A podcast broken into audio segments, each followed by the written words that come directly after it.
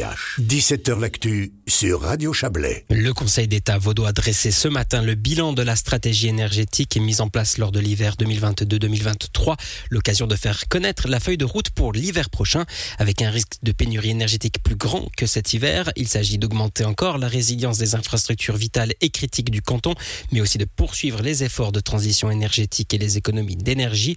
Le Conseil d'État et l'état-major cantonal de conduite ont activé un dispositif de gestion de crise en octobre 2020 il sera levé le 31 mars, ce qui signifie pas l'abandon de toute cette stratégie, comme l'explique Vassilis Vesnicelos, conseiller d'État chargé du département de la jeunesse, de l'environnement et de la sécurité.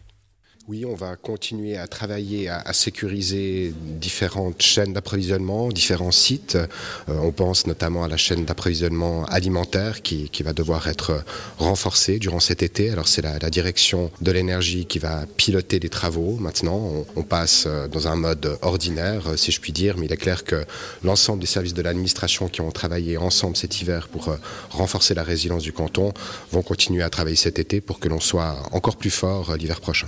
Peut-on dire de l'hiver 2022-2023 Quel bilan on en tire finalement? Bien écoutez, le, canton euh, a travaillé activement pour euh, renforcer la résilience du canton, pour garantir les, prestations de base. Il y a eu euh, un effort constant de la part des, services de l'administration pour garantir la sécurisation des hôpitaux, des centres d'urgence. Il y a eu un, effort aussi considérable qui a été mené par les communes pour garantir des, points de rencontre d'urgence en cas de, délestage ou de problèmes énergétiques. Donc on, on peut dire que le canton a été particulièrement actif et, finalement toutes les mesures qui ont été déployées cet hiver seront utiles pour l'avenir parce que malheureusement ce risque de pénurie va continuer à nous accompagner les, hivers prochains.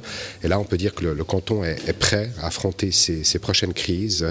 Euh, il, a, clairement déployé un dispositif euh, extrêmement efficace pour euh, sécuriser différents sites qui sont indispensables pour le fonctionnement de la société. Est-ce que vous êtes satisfait des mesures qui ont été mises en, œuvre et de ce que ça aurait pu donner et de justement ce qui reste à faire oui, clairement. Euh, alors il y, a eu, différents décrets, différentes décisions qui ont été prises pour euh, inciter aux économies d'énergie et, ces mesures euh, finalement qui, concernent l'éclairage commercial ou l'éclairage nocturne dans les différentes communes participent aussi à, la nécessité de, de, renforcer la sobriété énergétique dans le canton.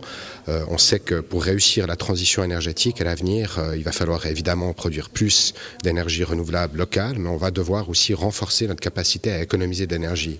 Et, finalement, cet hiver, nous avons vu que nous étions capables d'économiser de l'énergie en, maintenant un, certain euh, niveau de, confort euh, de vie euh, tout à fait acceptable. Donc la, sobriété énergétique est une réalité, est une nécessité dans la perspective de la réussite de la transition énergétique.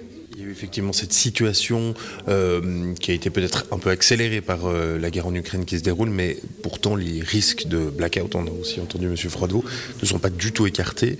Et c'est des vrais risques qui peuvent arriver pour les prochains hivers, d'où effectivement le fait qu'il faut garder un œil là-dessus. Oui, bien sûr, c'est une réalité. Hein. Il y a, d'une part la météo particulièrement clémente que l'on a connue cet hiver qui va peut-être pas se répéter les prochains hivers. On a aussi un été particulièrement sec hein, qui fait que euh, les, barrages ne sont pas alimentés euh, en suffisance pour euh, garantir euh, une production électrique efficace les, hivers prochains. On a des, centrales nucléaires qui sont vieillissantes aussi.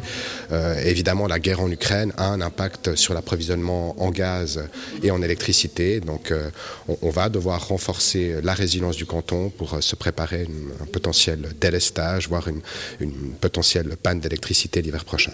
Qu'est-ce qui doit encore impérativement être mis en place pour l'hiver prochain par rapport à ce qu'on a mis cette année en place alors il y, a, quelques sites, notamment les, stations d'épuration par exemple, euh, qui vont devoir être, euh, être, dont la sécurité va devoir être renforcée. Euh, on a identifié des différents secteurs, différents sites qui, ne sont pas en main de l'État, mais en main des communes, par exemple, qui, vont nécessiter des, redondances pour garantir leur fonctionnement en cas de, panne d'électricité. Le conseiller d'État Vassilis Venizelos répondait à Martine Vustin.